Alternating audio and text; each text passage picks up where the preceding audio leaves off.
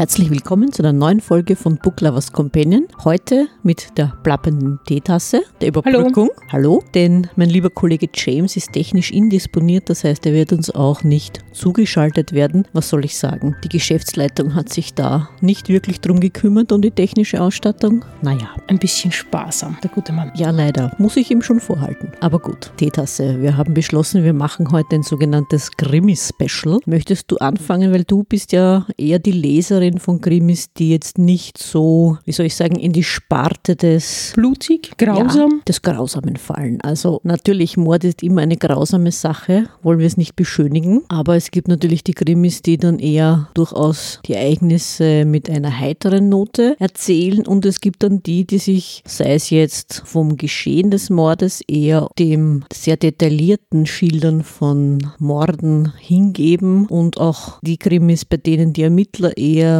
eine Vergangenheit haben, die jetzt nicht so heiter ist oder auch ein Umfeld haben, das nicht so heiter ist, sondern eher die gequälten Geister sind. Aber in einem Fall sind es ja eher Krimis, wo man sagen könnte, ein bisschen mit Augenzwinkern. Welche hast du denn da für unsere Hörer vorbereitet? Was würdest du empfehlen? Ich möchte noch hinzufügen, dass interessanterweise es öfters vorkommt, dass in den eher dunkel, sag ich mal, erzählten Krimis manchmal es eine Leiche gibt oder vielleicht zwei, währenddessen bei den heiteren dann doch zum Teil die Leichen, also die fallen wie die fliegen. Also die also Opferzahl. Der, die Zahl der Toten lässt nicht zurückschließen auf die Erzählart und Weise. Also du meinst, bei der heiteren haben wir doch eine höhere Rate an Opfern als eher bei den dunkleren? Teilweise nicht immer, aber es kommt vor, dass doch einige Leichen auftauchen. Das ist schon interessant eigentlich, obwohl wir das dann als, im Englischen gibt es ja den Ausdruck Cozy Crime bezeichnen und trotzdem stolpert man an jeder Ecke über eine Leiche. Kann sein, muss aber jetzt nicht sozusagen in diese Kategorie fallen, um heiter zu sein, aber ja, ja. die von manchen also eher, sehr geschätzt wird. Ja, also eher diese skurrile Beschreibung der Charaktere oder die skurrile Beschreibung der Umgebung, in der diese Dinge passieren, also Dorfgemeinschaften und so ja, sind es oft, oder? dass auch bei den Dünkeren, die doch sehr eigenartig sind zum Teil, manchmal vor allem die Ermittler, allerdings ist es gleich mal die Grundstimmung, die aufgebaut wird, die heiter oder eher dunkel ist. Mhm. Aber ja, ja, mag sein, durchaus, ja. Aber ich habe mir gedacht... Kannst du mal ein Beispiel für unsere Hörer nennen, wo du sagst, na gut, das fällt für dich in die Kategorie des eher netteren Krimis? Ja, es ist eigentlich auch eine Reise durch verschiedenste Länder. Oh. Ich sage jetzt mal von England über Süditalien bis in die Karibik. Also, also ist ja jetzt durchaus erwünscht, würde ich sagen. Kann man wir sitzen zu Hause. ein bisschen mit den Büchern Genau, wir, sitz, wir sitzen alle zu Hause und würden zumindest gedanklich gerne durch die Welt schweifen. Das heißt, deine Krimis bieten uns die Möglichkeit, auch sozusagen durch okay. die Welt zu schweifen. Womit würdest du denn gerne anfangen? Es gibt eine Buchreihe. Das erste habe ich äh, geschenkt bekommen, hat mir eigentlich gefallen. Äh, sehr gut. Es gibt äh, von äh, Emma Goodwin, mhm. gibt es sozusagen die John Mackenzie-Krimis. Emma Goodwin klingt ja sehr englisch. Es ist aber ein Pseudonym. Also wer Aha. dahinter steht. Diese Bücher sind auf jeden Fall auf Deutsch erschienen. Mhm. Der erste Fall heißt Tod im Tower. Ich glaube, mhm. das war der Grund, warum ich es geschenkt bekommen habe. Inzwischen gibt es acht in dieser Reihe. Es geht eben um John Mackenzie, der ist, also ist beim Militär, war also Psychologe, Militärpsychologe, und hat sich, weil er eben ausreichend Jahre hat und den Rang, hat er sich versetzen lassen. Es war eine offene Stelle in den Tower, mhm. wo sie auch mit Touristen zu tun haben. Als sogenannter Beef Eater oder Yeoman Warder, wie es heißt auf Englisch. Ja. ja. Was eine Ehrenposition ist in gewisser ja. Zeit. Und nachdem es sich um eine Krimi handelt, passiert taucht natürlich eine Leiche auf. Das passiert eben, es gibt ja am Abend eben eine Schlüsselzeremonie, die abgeschlossen wird mhm. und die findet statt und naja, danach ist auf einmal ein Toter da. Hoppala. Ein Tourist. Ein Tourist, also nicht einer Nein. von den Human Warders, sondern Nein, ein Tourist. kein Angestellter, sondern ein von denen, die da halt teilgenommen haben, taucht das Leiche auf. Und ja, er fängt da halt an nachzuforschen und zu ermitteln mhm. und im Laufe der Zeit lernen wir auch seine, sag ich mal, ganze Sippe kennen von Eltern, Geschwistern und so weiter, die halt, was ich, natürlich kommen Klischees vor, aber ich finde, es ist mit Augenzwinkern erzählt erzählt und sie sind alle irgendwie liebenswert in der Art und Weise, wie sie geschildert werden. Also sprich sein ganzer Clan, weil John Mackenzie lässt ja vermuten, dass er ein Schotte ist. Er ist Engländer, aber sein Vater stammt von Schotten. Da gibt es natürlich innerhalb der Familie auch unterschiedliche Meinungen, eben schottisch oder halt mehr englisch. Seine Mutter ist da halt eben die Engländerin, die, weiß ich nicht, Großmutter oder, oder Tante oder irgend so, ist die halt eine Schottin, gestandene ähm, Schottin. Schottin, die halt das sehr stark vertritt und auch für die Unabhängigkeit eintritt, aber das ist halt so am Rande, aber es führt halt immer wieder zu Geplänkeln. Also mhm. hat mir eigentlich richtig gut gefallen mhm. und dass es in Engen spielt, hat jetzt nicht geschadet. Und ist das, ist das in einem Verlag erschienen oder ist das eher Self-Publishing? Kann es nicht sicher sagen. Ich habe immer den Eindruck, dass es im Eigenverlag, so ein Self-Publishing, mhm, mhm. aufgelegt wurde. Ich habe es auch nur bei Amazon gesehen, muss ich gestehen. Mhm. Aber eine Freundin, die es mir geschenkt hat, es in einer Buchhandlung gekauft, hat sie Aha. gesagt. Also ich kann es nicht genau sagen. Wen es interessiert, Aha. möge bitte nachschauen. Ich, aber ich glaube, nachdem, ich glaube, das ist wirklich so von Eigenverlag. Aha. Ich glaube ja auch, die Emma Goodwin hat sogar ihre eigene Homepage, meines Wissens. Hat eine Webseite, aber mhm. sagt natürlich nicht viel. Ja, ja, nein, nein, ich glaube, sie will schlichtweg einfach eben ja, ja, na anonym bleiben. Na klar. Ist ja in Ordnung. Das war eher mal Bücher von der heiteren Seite. Von meiner Seite, ich habe den Auftrag bekommen, mich eher um die grausame Seite der Krimi-Literatur zu kümmern. Kann ich ja nicht viel dazu sagen. Wobei, mein erster Tipp oder mein erster Hinweis, meine erste Serie, die ich erwähnen möchte, insofern eher dunkel ist, weil die Zeit durchaus eine dunkle war für viele Leute. Und zwar von Christopher J. Sansom. Und zwar seine Matthew Shardlake-Serie. Spielt zurzeit Heinrichs des Achten. Der Matthew Shardlake ist ein Anwalt, der immer wieder von dem wichtigen Minister Heinrichs des Achten, dem Thomas Cromwell, mit Ermittlungen beauftragt wird. Und die erste, das erste Buch in der Serie, das auf Deutsch erschienen ist, ist unter dem Titel Pforte der Verdammnis ist erschienen. Bis jetzt gibt es sechs in dieser Serie, die auf Deutsch erschienen sind. Das erste spielt in einem Kloster, weil es ja auch darum geht, nach der Trennung von der römisch-katholischen Kirche zu schauen, was machen wir jetzt mit den Klöstern. Und einer, der sozusagen abwickeln sollte, diese ganze Angelegenheit mit den Klosterauflösungen, was passiert mit dem Land, was passiert mit den Brüdern und so weiter, der vor ihm dorthin geschickt worden ist. Ein, ja, wir würden sagen, Kommissär im Auftrag Thomas Cromwells ist ermordet worden und der Matthew Shardlake soll jetzt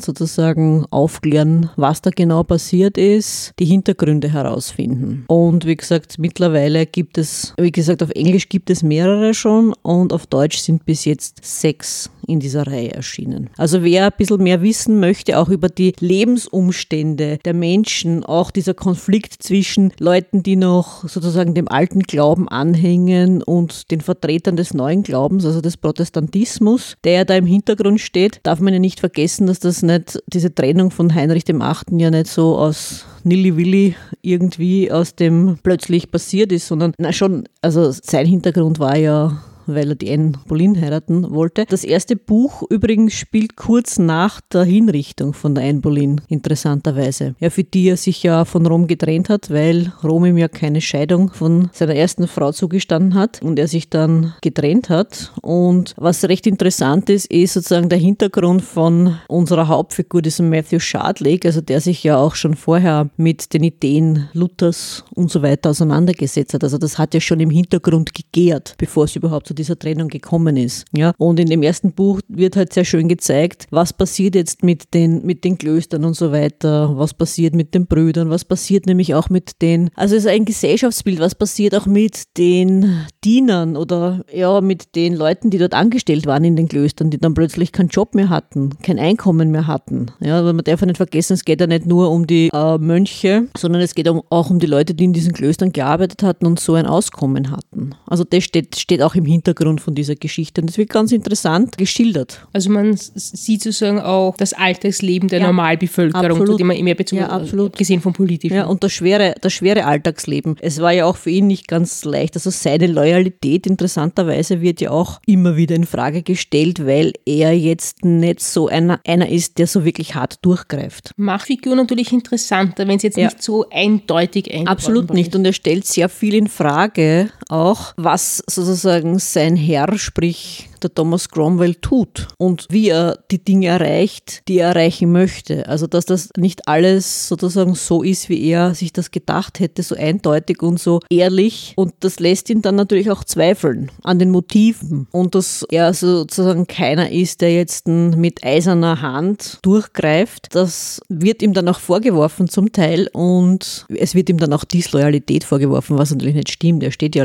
loyal zum neuen Glauben und so weiter, aber er ist halt nicht einer, der da jetzt mit der Eisenfaust hingeht und draufhaut einfach. Was ihn aber auch sehr interessant macht als Figur. Also wie gesagt, wer historische Krimis mag, für den ist die Matthew Shardlick-Serie von Christopher J. Samson genau das Richtige. Teetasse. Weiter, weiter zu etwas netteren Serien. Ja, ich dachte, wir springen jetzt ein klein wenig nach Indien. Oh. Äh, in das heutige Indien. Oh. Dann gibt es die Inspector Chopra Krimis, Baby Ganesh Agency von Wasim Khan. Es gibt inzwischen fünf Bücher, im also auf Englisch.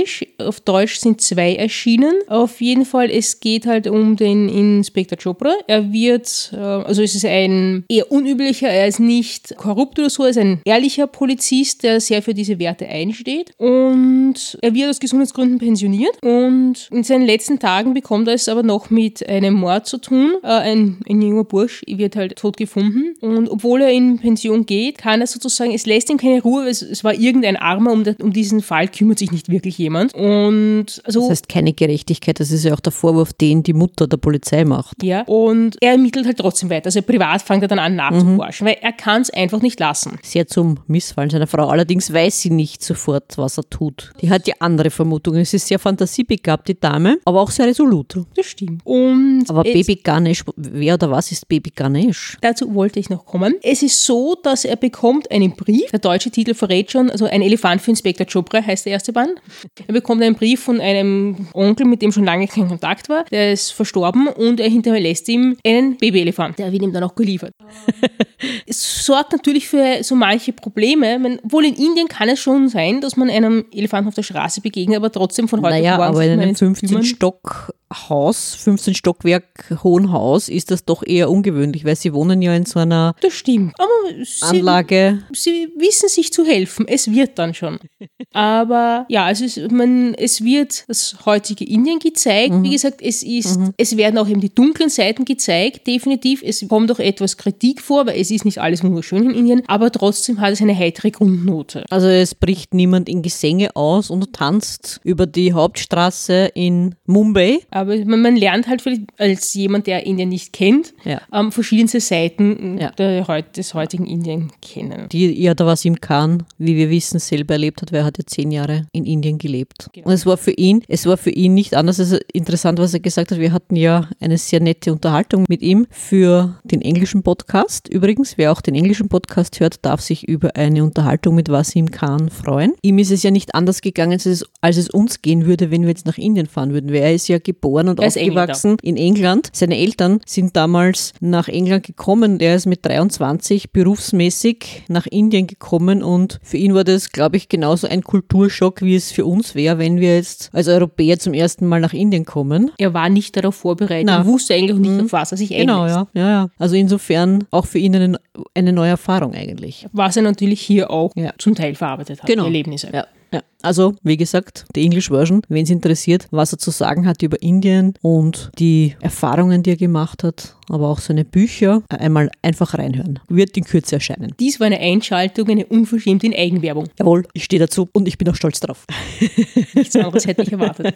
Na, selbstverständlich. Äh, in diesem Sinne möchte ich gleich weitermachen. Wenn wir schon in Indien sind, würde ich sagen, bleiben wir kurz in Indien. Allerdings machen wir eine kleine Zeitreise und zwar in das Jahr 1919, also ein Jahr nach dem Ersten Weltkrieg. Sein von ihm geschätzter Kollege und Freund Albi Mukherjee hat ja auch eine Serie geschrieben, auf Deutsch die sogenannte Sam Windham-Serie. Ich glaube, das vierte Buch ist bereits auf Nein, das erscheint in Kürze. das vierte erscheint in erscheint heuer. Kürze auf, im Original. Wie gesagt, auf Deutsch gibt es die ersten drei schon. Die Hauptfigur ist, wie gesagt, ein Schotte, Sam Windham, ein Captain, der 1919 in Kalkutta für die Polizei arbeitet und dort ermittelt. Und der erste Roman hat den Titel Ein angesehener Mann. Sein Kollege ist Inder und gemeinsam ermitteln sie eher in den eher dunkleren Bezirken oder wie gesagt eher sozusagen die dunklere Seite Indiens kommt hier auch zum Vorschein, beziehungsweise ist unser Ermittler im Gegensatz zum Inspektor Chopra eher auch eine gequälte Seele, würde ich sagen, der einiges aus seiner Vergangenheit zu verarbeiten hat und leider auch nicht davor zurückschreckt, sich des Opiums zu bedienen, um zu vergessen oder um damit fertig zu werden. Durchaus, wie gesagt, diese Serie eher von der dünkleren Seite. Und wie gesagt, auch ein Zeitsprung. Das Indien nach dem Ersten Weltkrieg, wobei das Sam Windham im Laufe der Bücher auch einen eher kritischen Blick auf die Kolonialmacht hat. Also das durchaus auch erfährt, kritisch zu betrachten, was, was England oder die Engländer tun in Indien. Aber die Hauptfigur, vermute ich jetzt, kam als Soldat nach mhm. Indien oder ja. ist dann geblieben bei der ja. Polizei? Ja. Okay. Also auch seine, mhm. seine eigenen Taten wahrscheinlich ja. hinterfragt. Ne? Also das ist eine ganz andere Zeit als jetzt Wasim Khans Figur. Wobei ja auch die Figur von Wasim Khan, der Inspektor Chopra, eher, eher der positive ist. Also in seiner ganzen, seine ganze Einstellung, sein Hintergrund, der natürlich auch verzweifelt an der Situation nach wie vor im, im heutigen Indien. Aber sich nicht unterkriegen lässt, genau. sonst hätte er nach 30 äh, Jahren Polizeidienst jeglichen Mut genau. verloren. Genau. Ja. Ja, also er lässt sich nicht unterkriegen. Nein. Ja? Und er bleibt bei seinen Prinzipien, das genau. muss man sagen. Genau. Ja, also wie gesagt, entweder Indien oder Kalkutta im Jahr 1919 mit Sam Windham. Übrigens, man kann die beiden hören auf ihrem eigenen Podcast, den Red Hot Chili Writers, den sie auch mit anderen Kollegen äh, betreiben, regelmäßig. Ja, und zum äh, Chopra möchte ich noch sagen, es kommt zwar ein Elefant vor, der auch immer wieder auftaucht, aber er ist kein Haustier im herkömmlichen Sinne und äh, er spricht nicht oder sonstiges. Also Nein, es ist ein schlichtweg ein Elefant. Er fliegt nicht, er spricht nicht und äh, er, macht auch keine, er macht auch keine Zauberstücke oder sonst irgendwas. Und wir sind nicht im Zeichentrickterritorium. Also nein, nein, nein, nein, nein, nicht überhaupt so, nicht. Nichts überhaupt nicht. Nein, gar nicht. Also nichts, nichts in der, in der Richtung. Ich würde sagen, wir wandern weiter, in, in auch bleiben im warmen Gefilden, aber etwas näher, nämlich in Süditaliens, Sizilien. Mario Giordano hat äh, inzwischen fünf Bücher geschrieben. Es geht um also die Tante Polly-Romane. Der erste heißt Tante Polly und die sizilianischen Löwen. Es ist die, die Tante kommt daher, weil das uns der Ich-Erzähler, der zeitweise auch auf Besuch ist, äh, ist der Neffe. Deswegen Tante Polly. Es ist eine doch, so würde ich mal sagen, resolute Dame, äh, mit die sozusagen in München lebend. Eine Deutsche. Eine Deutsche, ja. Die sozusagen, als sie 60 wird, beschließt, sie wird gen Süden fahren, nach Sizilien und wird sich dem Alkohol hingeben und sozusagen aus dem Leben gleiten. Warum gerade Sizilien? Weil ihr, ihr verstorbener Mann war Sizilianer und sozusagen da gibt es Verwandtschaft, also fährt sie auch dorthin. Dort angekommen, äh, scheint sie aber dann doch irgendwie wieder Lebensmut zu fassen und äh, Freude am Leben. Sie hat äh, sich jemanden gesucht, der hat ein Haus gekauft und jemanden gesucht, der ein bisschen hilft bei diversen Arbeiten. Als der dann irgendwann nicht auftaucht, fängt sie halt an, nach den zu suchen und herumzufragen und so weiter. Und wie es halt so ist, stellt sie fest, er ist tot. Das hindert sie aber nicht. Ja, es ist komischerweise tauchen immer irgendwann die Leichen auf. Fallen die quasi vor die Füße? Auf jeden Fall ist es für sie damit nicht, nicht abgeschlossen, weil sie wissen, was passiert ist. Mhm. Kommt natürlich dann einem gewissen Kommissar in die Quere, oh. der jetzt auch nicht ganz so glücklich darüber ist. Und ja, so entwickelt sich das Ganze. Und äh, sie lernt die verschiedensten Leute. Es, es führt auch manchmal sozusagen diese leicht kulturellen Unterschiede und Gepflogenheiten natürlich zu, sag ich mal, Missverständnissen. Aber ja, also es ist äh, recht heiter geschrieben und wie gesagt, sie fasst Lebensmut, deswegen gibt es auch schon fünf Bücher. Äh, die Verwandtschaft ist auch sehr interessant. Also die Schwägerinnen, die sind ja auch sehr resolute Damen. Ja, halt Sizilianerinnen halt. Ja. Also ich glaube, in Italien sind die Mamas sind doch. So wie die indischen Frauen, wie wir gelernt haben bei Wasim Khan. Nicht zu unterschätzen. Das, Teil, weiß auch, ja. das weiß auch der Inspektor Chopra. Der ja auch ein paar um sich herum hat. Ja, seine Frau und seine Schwiegermutter. Aber trotzdem liebevoll. Ja, meistens. Ja, doch, durchaus. Frau Schwiegermama vielleicht weniger, aber ja. Ja, äh, Schwiegermütter halt, ne? Gut, wollen wir aus den warmen Gefilden eher ins, in den kühleren Norden uns begeben? Wenn du meinst. Naja, der Sommer steht vor der Tür. Also Wenn es zu heiß wird, kann man so ein Buch aufschlagen, dann wird es einem gleich wieder kühler. Da wird es einem kühler, in jeglicher Hinsicht, oder? Kühler. Weil wir sind wieder bei der dunklen Seite, auch Nordic Noir genannt. Zwei Damen, die zwar denselben Nachnamen haben, aber nicht miteinander verwandt, verschwägert oder sonst irgendetwas sind. Keinerlei Verwandtschaft. Beide mit dem Namen Sigurd Totir Bier. Ich habe es wahrscheinlich komplett falsch ausgesprochen. Wir wissen es alle nicht besser. Ja, wir wissen es alle nicht besser. Wir können es nicht besser und ich glaube, sie nehmen es uns auch nicht übel. Die eine ist die Lilia, die andere ist die Irsa. Die Irsa, wobei die Irsa wahrscheinlich im deutschen Sprachraum bekannter ist. Gibt sie als die Lilia. hat sie mehr Bücher geschrieben, ja, also übersetzt und, und viel mehr übersetzt worden. Mehr übersetzt. Genau. Ich möchte vielleicht mit der Lilia beginnen, weil die Bücher oder ihre Trilogie, wie sie heißt auf Deutsch, die Island-Trilogie, im Juni erschien erscheint. Das erste Buch, Das Netz, erscheint am 16. Juni 2020, also 2020. Das zweite Buch in der Trilogie, Die Schlinge im Oktober. Also der Plan ist es, dass, dass es dann Zumindest erscheint. angekündigt. Wir werden sehen. Und das dritte erscheint dann im März 2021, Der Käfig. Ein Buch, ein Standalone, wie man das so schön sagt. Also ein eigener, ein, ein, ein alleinstehender Krimi, der schon länger auf Deutsch erschienen ist, sind die zwölf Schritte von ihr. Das Netz, beziehungsweise auf Englisch geheißen Snare, genau, wo es eigentlich darum geht, um Schmuggel, um auch durchaus um Korruption, würde ich sagen, um, Um Drogenhandel. Zollbeamte, Drogenhandel, aber auch Mord. Ne? Im in dieser, in diesem, die, dieser Branche genau, ist das nicht das so unüblich. Aber das ist, glaube ich, nicht das Haupt. Das Haupt ist interessanterweise, wer, wird diese Geschichte aus drei Perspektiven erzählt. Mhm. Du kennst das ja schon, weil du das Englische, die englischen, die, ja, die ersten zwei. Als nächstes kommt das dritte, auf das ich schon gewartet habe. Aber ich habe es noch nicht gelesen. Dann, dann darf ich es auch lesen.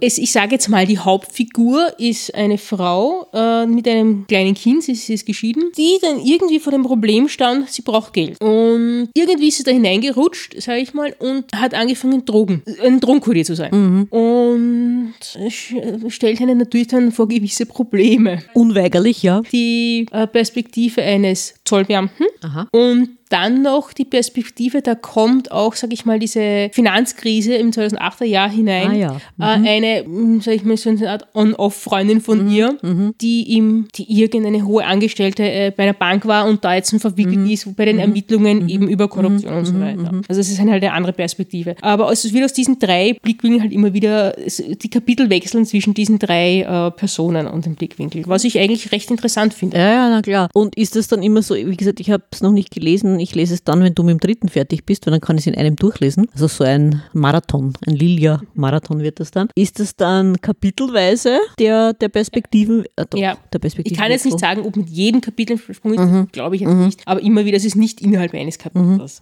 Und interessanterweise, ich weiß noch, was sie mir gesagt hat, Tiger und Elfen. Die einen waren mehr sozusagen schockiert vom Tiger, die anderen mehr von den Elfen, die da Das, vorkommen. das sind so die kulturellen äh, Unterschiede. Ähm, Es, So wie die ich glaube, Elefanten, es ne? ist im ersten Buch, wo es eine nicht sehr schöne Szene mit einem Tiger gibt. Es war irgend, genau, es war irgendwie, in, ich glaube in Island war es, wo die Leute gemeint, naja, also diese Szene mit den Tigern, das ist schon ein bisschen viel und so weiter. Und, die Elfen stören euch nicht. Und währenddessen halt das in, in Frankreich dann ein bisschen anders gesehen wurde. Aber ja, ich meine, es ist nicht so dunkel und grausam, also das möchte ich jetzt nicht sagen. Da gibt es eine Szene, die ist ein bisschen brutal, aber ansonsten, Ansonsten nicht. nicht. So. Ich glaube, die Irsa ist da ein bisschen auf der dünkleren Seite. Sie hat ja auch Horrorgeschichten geschrieben, hat sie mal gesagt. Ja, es sind zum Teil Horror, also die sind sicher dünkler. Ja, das glaube ich auch, ja. Sie hat ja zwei Serien auf jeden Fall. Sie hat auch Bücher, die jetzt alleine, alleine stehen. Thriller, die jetzt in keine Serie fallen. Auch auf Deutsch erschienen zum Beispiel Seelen im Eis, ein Island-Thriller. Aber ich glaube, bekannt vor allem durch ihre Kommissar Hulda und Psychologin Freya Serie. Das erste hat geheißen DNA und die zweite Serie, die sie hat, ist die Dora Gudmundsdottir Serie. Das erste Buch in dieser Serie heißt Das letzte Ritual. Also auf jeden Fall in beiden Serien mindestens vier Bücher schon auf Deutsch erschienen und ich glaube, sie ist eine, die eher sozusagen die dünklere Seite beschreibt, also die Abgründe beschreibt. Also durchaus passend Nordic Noir in ihrem Fall, würde ich sagen. Dabei ist sie eine ganz eine nette, entzückende Dame. Es sind oft die Krimiautoren, wenn man sie reden hat, hört, sehr nett und sehr witzig und es wird über Krimis gesprochen, aber man lacht unheimlich viel. Also man, das darf man jetzt nicht auf das, Nein, auf das Werk das stimmt, das stimmt, das ist richtig. Aber ja, so sind sie halt. Ja, und das ist halt ihr, ihr Genre in dem Fall halt eher die dünkleren, die dünkleren Krimis, möchte ich sagen. Gut, von kalten Island, wo wollen wir uns weiterhin begeben? Wo fahren wir jetzt hin? Nicht ganz so weit. Ähm, Sondern auf die britischen Inseln wieder. wieder zurück. Ja, ja, auf den Anfang. Und zwar gibt es äh, MC Beatson, die heuer vor kurzem vor leider verstorben ist. Eine Dame, die, ich glaube, über 100 verschiedene Bücher geschrieben hat unter verschiedenen Pseudonymen ursprünglich. Als ich das erste Mal was von ihr gelesen habe, habe ich mich nur gewundert, weil sie wirklich eine Bestseller-Autorin ist, dass es nicht auf Deutsch gab. Aber inzwischen haben sie nachgeholt, es wurde einiges übersetzt. Es gibt, sag ich mal, zwei große Reihen von ihr. Das eine ist die Agatha Raisin, das andere ist der Hamish Macbeth. Beide beides wurde verfilmt. fürs Fernsehen verfilmt, mhm. für Serien. Hamish Macbeth war mit Robert Carlyle, ist schon einige Jahre her, muss ich gestehen. Das war ja, war das nicht schon in den 90ern? Ja, ist schon relativ lange Denke her. Denke mir, ja. Da geht es eben um Hamish Macbeth, der ist in irgendeinem kleinen Kaff, sag ich mal, im, in, im Schottland, ein Polizist. Und ja, und führt dort seine Ermittlungen. Äh, die Agatha Raisin, die erst in den letzteren Jahren verfilmt wurde, sie war eigentlich ziemlich zufrieden mit den Verfilmungen, was man gehört hat. Spielt in den Cotswolds, mhm. ist jetzt nicht unbedingt die netteste Person, unsere liebe Agatha, hat eine PR-Agentur geführt, sozusagen verkauft sie, geht in Pension und hängt ihrem Traum nach eben in den Cotswolds ein, ein Haus zu beziehen, was sie auch hat, das hat sie gekauft. Ja, jetzt muss sie erst einmal mit dem, sich dort einmal einleben und natürlich, wie es halt so will in Krimis, es taucht immer irgendwo eine Leiche auf. Mit den, Sonst wäre es ja kein Krimi. Mit den, zum Teil mit den wirklich skur auf die skurrilsten Methoden. Im ersten Buch, wie man sagt, ist es so, dass sie die Agatha nimmt, weil sie einfach dort Leute kennenlernen will und sie sieht irgendwo ein Plakat angeschlagen, es gibt einen, einen Wettbewerb und also ein, ein, ein Markt ist halt im Dorf unter anderem, äh, will sie halt mitmachen und möchte halt gewinnen und nicht ganz legal den Regeln nach, sie, weil sie kann nicht kochen, außer mit der Mikrowelle, kauft sie, nimmt sie weit einen Wettbewerb für die beste Quiche naja, die kauft sie sich irgendwo. Selbstverständlich. Und dummerweise nur ist derjenige, der das alles verkostet hat, dann tot am nächsten Tag. Ups. Und der Verdacht fällt unter anderem auf sie. Auf jeden Fall, sie fängt an zu ermitteln, pfuscht natürlich der Polizei immer rein, die nicht ganz so kompetent ist, wie man sich vielleicht erwarten möchte. Dann gibt es noch einen Nachbarn, der sie recht interessiert. Also es gibt äh, einige witzige, skurrile Charaktere. Sie ist auch recht witzig eigentlich zum Lesen. Ja, und äh, so ist es halt eben typisch äh, englischer Krimi, skurrile Charaktere, schöne Landschaft Landschaft und Tote. Selbstverständlich, sonst wäre es ja kein Krimi ohne die Toten. Ja, eben, weil müsste es keine Toten geben. Es kann ja auch ein anderes Verbrechen sein, aber irgendwie Stimmt. ist es scheinbar das Einfachste. das ist das Einfachste, irgendjemanden vom Leben zum Tod zu befördern.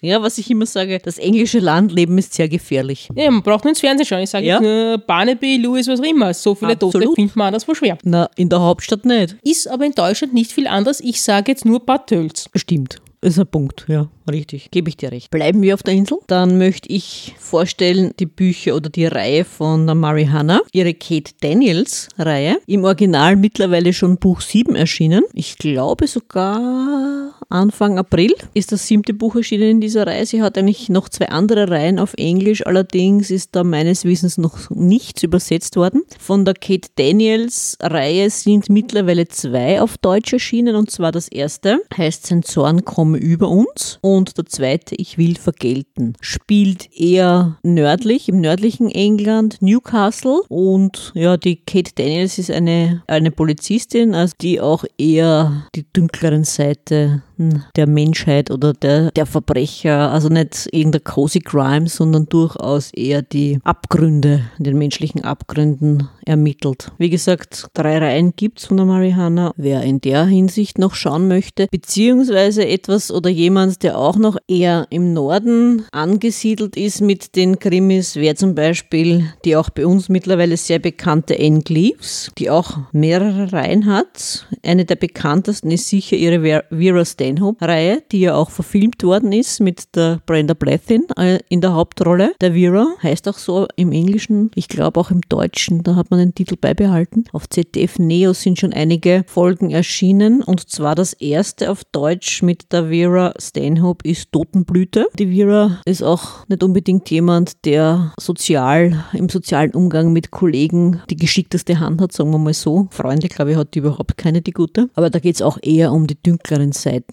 der Verbrechen. Also es ist überhaupt so, die Stimmung, die sozusagen aufgebaut wird in den Büchern, ist auch eher dunkler. Also bei der Kate Daniels ist es durchaus eher dunkel, aber auch bei der Anne Cleaves in diesen, in den Vera Stanhope Büchern ist es auch eher dunkel. Soll jetzt nicht heißen, dass der Norden Englands nur düster ist. Das will ich damit nicht sagen. Ihre zweite Reihe sind die Shetland Krimis, die auch fürs Fernsehen umgesetzt worden sind. Und der erste in dieser Reihe heißt auf Deutsch Die Nacht des Raben. Also eher der hohe, der hohe, der sehr hohen Norden, Schottland, die Shetland Islands, wo sie ja auch gearbeitet hat, die Anne Cleaves, meines Wissens. Also sie weiß, wovon sie spricht und lustigerweise, ich glaube, es war die Brenda Blethen, die gesagt hat, dass die Anne Cleaves auch immer wieder am Set auftaucht und sozusagen ihr okay gibt, weil viele der verfilmten Folgen für die Vera ja jetzt nicht eins zu eins übersetzt worden, also übersetzt, nicht übersetzt, sondern umgesetzt worden sind, sondern basierend auf ihren Büchern. Ich glaube auch, es wird irgendwie relativ karg geschildert, ja. also diese Gegenden und ja. so weiter, was wahrscheinlich sind, aber ja. ich glaube, sie hat jetzt begonnen mit einer dritten Reihe. Ja, meines neue Wissens. Reihe. Ja, das glaube ich weiß nicht, ob es schon gibt ich oder ob es erst jetzt kommt. Original wird es vielleicht schon geben. Gut, man weiß nie, ob es überhaupt auf Deutsch übersetzt wird. Genau. Das ist jetzt nicht immer sehr nachvollziehbar, wonach das, das geht. Das ist richtig, ja. Aber die zwei gibt es auf jeden Fall und da gibt es auch schon einiges auf Deutsch, wie gesagt, beim Shetland-Krimi mindestens fünf auf Deutsch, bei der Vera glaube ich auch so. Vier auf jeden Fall. Aber nachdem ich das eigentlich alles eher auf Englisch lese, bin ich, was die Zahl der deutschen Übersetzungen betrifft, nicht so auf dem Laufenden. Aber wie gesagt, die gibt es auf jeden Fall schon auf Deutsch, wer sie gerne auf Deutsch lesen möchte für unseren deutschen Podcast. Wie gesagt, es gibt auch den englischen. Okay, haben wir noch etwas? Können wir noch wohin reisen? Ja. Wohin entführst du uns noch? Naja, es ist eher, wir bleiben in England, allerdings oh. in, der Zeit, in der Geschichte zurück. Oh. In das Jahr 32 Aha. Äh, sind die, äh, ist eine Reihe von Rice Bowen, gibt es glaube ich im Original jetzt an die zwölf. Mhm. Auf Deutsch dürften es fünf sein. Äh, wird in Deutschland als die im Auftrag ihrer Majestät bezeichnet, die Reihe. Unsere Hauptfigur ist die Lady Victoria Victoria Georgiana Charlotte Eugenie, kurz gesagt Georgie für ihre Freunde.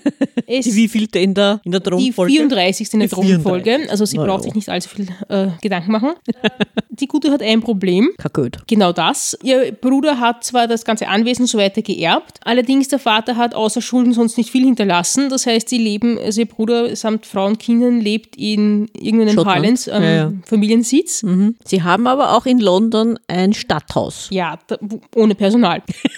das können sie sich nicht leisten. Und das mit dem Heizen ist auch jetzt nicht so. Auf jeden Fall, sie bittet ihren Bruder, dass sie zumindest dort wohnen kann. Also sie versucht es ja, einen Job zu finden, aber aufgrund äh, ihrer Stellung hat sie eigentlich nichts gelernt, was wirklich brauchbar ist für einen Job. Das ist halt sozusagen die Ausgangslage. Und im Auftrag ihrer Majestät heißt es deswegen, äh, das erste Buch heißt Die königliche Spionin, da sie ihre Verwandte, die Königin, bittet, sie möge vielleicht dort einmal hinfahren und ihr berichten, was passiert und so. Und ja. äh, so kommt sie dann doch, manchmal ist es einfach nur, weil sie hinfährt und irgendwo eingeladen wird, wie zu Weihnachten. So. Irgendwie stolpert sie halt immer wieder über Kriminalfälle. Es müssen nicht immer Und über Leichen, aber, aber, auch immer wieder. Aber ja, und es wird halt, es ist wirklich, wirklich was Heiteres, es wird und amüsant erzählt, man soll es nicht so ernst nehmen, aber es ist eben, finde ich, äh, flott und uh, zu lesen mhm. und recht unterhaltsam. Interessant ist auch, oder lustig ist auch immer der bodenständige Großvater. Genau, ihre Mutter ist nämlich, ich weiß nicht, zum wievielten Mal verheiratet, aber ist eine bekannte Schauspielerin aus normalem Hause und der Großvater war Polizist. Polizist? Ja, ja, der war lebt Polizist. in, sagen wir, in einem kleinen Häuschen äh, ja, genau. von London, wo sie auch manchmal auf Besuch hinfährt, genau. wenn sie halt sozusagen ja, ja. irgendwie was äh, braucht. Also sie hat keine Berührungsängste oder irgendwas. Nein, überhaupt nicht. Aber nutzt es natürlich, äh, die Lady zu sein in gewissen Situationen. Stimmt. Allerdings steht ja auch der Großvater mit Rat und manchmal auch mit Tat zur Seite, wenn es darum geht, äh, aufzuklären oder so. Lustigerweise die Nebencharaktere, ich meine, das klingt jetzt so blöd, Nebencharaktere, die junge zukünftige Königin taucht auf als Nebencharakter. Es taucht auf der zukünftige König, der noch kein König ist, mit der und die amerikanischen Simpson auch. Ja, also es sagen, ist, die, die, die Figuren, die vorkommen, ja, ja. zum Teil sind genau. reale Figuren, die es genau, gegeben hat. Die kommen aber halt ja, zum Rande vor, genau. währenddessen die Geschichte da halt genau, gewoben wird. Richtig. Einfach um sie, sage ich, glaube ich, in der Zeit sozusagen festzulegen. Ja, absolut. Ja. Okay, haben wir noch, noch Ideen oder noch Vorschläge, wie man die Zeit gut überbrücken kann mit Lesen? Ja, es gäbe dann noch ähm, etwas weiter südlich. Oh, also, also wieder in wärmere Gefilde. Genau, äh, von Alexander McCall Smith, äh, der, ah. auch mehr, der, auch mehrere Reihen schreibt. Ja. Aber gelesen habe ich der Number One Ladies Detective Agency. Die auch verfilmt worden ist übrigens. Es, ja, eine Staffel. Eine Staffel, leider nur Jahren, eine Staffel. Ja. Verfilmt wurde. Geht es um die Mara Motzwe. Hoffe, ich habe es richtig ausgesprochen. Wo genau, in welchem äh, Land? Ja, Verzeihung, in Botswana spielt das. Das beste Land. Der Welt. Und das ist ähm, wieder eine resolute junge Dame, mhm. die einfach eine Detektivagentur aufmacht. Und und sucht auch eine Angestellte, die sozusagen halt zum Tipp und so weiter, aber dann auch zum Ermitteln anfängt, weil sie eigentlich sehr clever ist. Ja. Und haben verschiedenste Fälle. Also das erste Buch sind eigentlich verschiedenste Fälle, so mhm, wie mhm, Kurzgeschichtensammlung. Mhm. Ja, ja. Gibt es inzwischen einige, aber es ist interessant zum Lesen, wenn man doch etwas bisschen was von den Gepflogenheiten Botswanas Botswana. kennenlernt, genau. Äh, das sage ich mal für mich völlig fremd ist, in Hand, aber den Unterschied. Aber ja, halt auch mit einem Augenzwinkern erzählt wird, sage ich jetzt mal. Mhm. Ich fand auch die Serie ganz nett. Die war wirklich nett gemacht. Leider, leider nur eine Staffel, also ist nicht weitergemacht worden, aber ich fand es trotzdem ganz nett zu sehen, halt so ein bisschen das Leben auch geschildert, nehme ich an, in, den, in dem Buch oder in den Büchern. Der Alltag, das Leben der Leute in Botswana, ne? Ja. Ist ja eigentlich ein Land, das eigentlich nie bei uns irgendwo thematisiert wird. Gut, Afrika kommt überhaupt sehr wenig vor. Selten. Ja. Aber ähm, genau. der Michael Smith hat dort gelebt. Ja, ja, okay. Und hat er mhm. also sozusagen. Also er spricht oder schreibt aus Erfahrung, er weiß. Würde ich sagen, so vor allem was halt, mhm. halt mhm. das, das Alltagsleben betrifft. Genau. Ja. Dann hätte ich noch. Oh, ähm, noch etwas von der Teetasse. Du ja, bist ja heute nicht zu stoppen. ich bin begeistert. Ein kleiner Hüpfer in die Karibik. Oh. Basierend eigentlich auf einer Fernsehserie, das Death in Paradise. Stimmt, die Fernsehserie war vor dem Büchern? Ja, ja, also der Robert Thorogood hat sozusagen die Idee für diese Serie gehabt. Ja. Und eigentlich, da gab es schon einige Staffeln, hat er angefangen sozusagen für über den Kommissar ändert sich ja im Laufe ja. der Jahre. Also in der Serie zumindest. Ja. ja. Und sozusagen mit dem ersten Kommissar, den es gegeben hat, jetzt Bücher zu schreiben. Es gibt im Original vier. Auf Deutsch kann es jetzt nicht sagen, gibt es aber auf Deutsch auf jeden Fall die ersten. Die ersten zwei oder eines gibt es auf jeden Fall, das zweite auch schon. Das, das erste heißt auf jeden Fall ein Fall für Inspector Pool. Richard Poole genau. und die Hauptfigur in dem Fall. Also in den Büchern bleibt ja. das der auch, zumindest soweit. Und also es ist wirklich so, wenn man es liest, so als wie, wie die Fernsehserie. Also, man, mhm. also ich sage, also mir ging es so, ja. dass ich wirklich die Stimmen auch gehört, gehört habe und man, ja. man kennt sie ja, schon. Also das ist wirklich das Gleiche. Und in dem Fall geht es halt sozusagen um in irgendeinem, sozusagen, in einem Retreat gibt es eine Leiche und es scheint nach einem unmöglichen Fall, wie irgendwie alles ist verschlossen, keiner ist rein, hinein oder hinaus, aber trotzdem ist ein Toter drin. Der klassische Agatha Christie. Das ist in Fall, Mystery. Genau, Locked in Mystery. Genau. Und ja, um das geht es halt. Aber wie gesagt, in der Manier, wie wir es aus der Serie kennen, auf einer nicht existierenden Genau, also man nimmt es nicht so genau Marie, mit den ich, Fakten. Genau, St. Marie. Nähe Guadalupe ist das, unterhaltsam und ja, sonnige. Ich glaube auf ZDF Neo kann man ich sich sogar die Serie anschauen. Zeigen sehr viel davon ja, Zeit. Genau. Also, ja. also wer ein bisschen Südsee-Feeling braucht im Moment, dem sei das wärmstens empfohlen. Einer Prise Humor. Ja, absoluter Prise Humor. Vor allem der steife Engländer im Anzug, der dann schwitzt und jammert und überhaupt nicht zurechtkommt, weil er kriegt auch keinen gescheiten Tee und sowieso und überhaupt. Das Leben ist ja. trotz, trotz der Morde und trotz der Toten ist es sehr humorig. Eine, eine meine Lieblingsszene, ich glaube, in der ersten Folge, ist die, wie er ankommt und äh, abgeholt wird und da so steht und sagt, um Gottes Willen, und dann so meint, ist es ja immer so heiß? Und die trockene Antwort, nein, heißer. Er trennt sich aber auch nie von seinem Anzug. Also es ist nicht so, als würde er. Man muss seinen Prinzipien treu bleiben. Ja, ja, das stimmt. Also immer Anzug und Krawatte. Also man darf nicht nachlassen. Dann hätte ich noch eines. Ich sage ja nicht zu stoppen heute. Was ist los? Es ist ein Wahnsinn. Du bist ich im wurde Flow. so genötigt, genötigt. und gedrängt, naja, dass ich musst, da mir was zusammenschreibe. Naja, als, als Überbrückung. Eben. Die Fußstapfen vom Kollegen James sind doch sehr groß. Ja, ja, immer nur der Ersatz. Wie auch immer. Das gibt es bis jetzt zumindest nur auf Englisch. Es wird eine Reihe, aber erschienen ist bis jetzt eins. Und zwar von M.B. Vincent. Chess Castle and the Eyeballs of Death. Das ist, sage ich mal, so ein bisschen eine Mischung. Also das, auf Englisch kommt das zweite im Juni dieses Jahres heraus. Mhm. Es geht also um die Hauptfigur, die Jess Castle. Die kommt nach Jahren halt wieder eben in ein Dorf zurück. Das heißt, glaube ich, Castle. Und ah, ja. Es, also es, es mischt ein bisschen, denn die Art und Weise, wie die Leute zu Tode kommen, ist recht grausam. Es wird aber jetzt nicht allzu sehr ausgeschmückt. Aber ansonsten. Mit einem Glück, gell? Äh, aber ansonsten ist es eben, ist es eben dieses, dieses Dörfliche mit den skurrilen Charakteren ja, ja. und so weiter. Aber sie versuchen Verstehe. halt, wie auch schon der Verstehe. Titel sagt, die Eyeballs of Death, sozusagen da irgendwie so eine Verbindung mhm. zu dem doch ein bisschen Grausigen. Mhm. mhm. Aber man kann es lesen, also ist nicht grausig so, aber es ist halt aber halt wiederum recht witzig. Es wird nicht ausgebreitet. Also das nicht, nein. Also da tauchen halt äh, mhm. doch ein paar mhm. Tote auf und so weiter. Und, und unsere gute Dame, die halt wieder mal zu Hause ankommt, jetzt nicht so glücklich ist, der Herr Papa und so, aber äh, ja, es ist recht unterhaltsam zu lesen. Und, aber bis jetzt halt nur auf Englisch erschienen erschienen. Mhm, das heißt, auf Deutsch, die, die Deutsch lesen, müssen sich noch etwas gedulden. In dem Fall, ja, wird sich zeigen, mhm. ob es übersetzt ob wird. Übersetzen oder nicht. Mhm. Naja, wir wünschen ihr alles Gute, dass es übersetzt Es ist ein Autoren-Duo, aber das Das ist immer wieder interessant, die Autoren-Duos, sei es jetzt Mutter und Sohn, die gemeinsam schreiben, oder die Ehepartner oder Freunde, Jugendfreunde, die gemeinsam schreiben, auch über eine weite Distanz hinweg. Dieser zweite Afrika-Krimi mit den Freundesduo, weißt du noch, wie der, wie der geheißen hat? Die da bei dem Panel waren, beim Crimefest.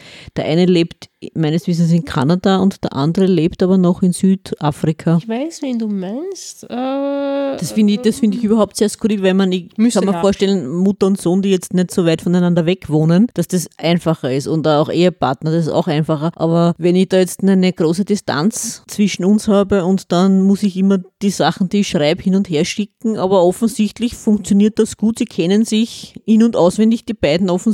Und ich hatte nicht den Eindruck, dass das, dass die Distanz da irgendwie es erschwert, das gemeinsame Schreiben von Büchern. Ja, ich meine, mir ist es sowieso schleierhaft, eben abgesehen davon, wie man überhaupt ein Buch schreiben kann, dass man das, aber zu zweit, also das ist mir überhaupt ein Rätsel, wie man das schafft, ja. Aber es gibt wirklich Leute, funktioniert. Ich Absolut. glaube, Stanley Trollope oder so ähnlich. Ja, kann sein. Spielt aber auch in Südafrika, ne? Weil ja beide dort gelebt haben. Also der, der jetzt in Kanada, wie gesagt, lebt, hat ja auch dort gelebt. Ja, ich versuche gerade herauszufinden, aber bin mir nicht sicher, ob es mir gelingt. Und dann kommt was ganz anderes raus. Ja, nie- es gibt es aber auch, glaube ich, auch noch nicht auf Deutsch. Also für unsere deutschen Hörer Das weiß ich auch nicht. glaube ich nicht. Habe nicht nachgesehen. Aber auf jeden Fall war die Teetasse heute nicht zu bremsen, nicht zu stoppen. Wir hoffen, wir konnten einige Tipps geben für das Lesen, für das Zuhause-Sein in Balkonien, auf Balkonien, in Gardenien, in Zuhausien im Moment. Auch wenn das Be Wetter besser wird, sollen wir ja zu Hause bleiben. Und wie kann man die Zeit zu Hause am Balkon, im Garten, wenn man nicht gerade mit Gartenarbeit beschäftigt ist, besser nutzen? Oder In auch nur Gedanken kann man reisen, so viel man möchte. Absolut. Die Bücher ermöglichen es uns, wie wir gehört haben, nach Island zu reisen, nach Afrika, in die Karibik, nach Schottland oder wohin auch immer uns die Fantasie entführt, wenn wir das Buch aufschlagen. Also wir hoffen, es hat gefallen. Es war einiges dabei, was sich lohnt zu notieren, was sich lohnt nachzuschauen, was sich lohnt zu kaufen, um ein paar amüsante Stunden mit einem guten Buch zu verbringen.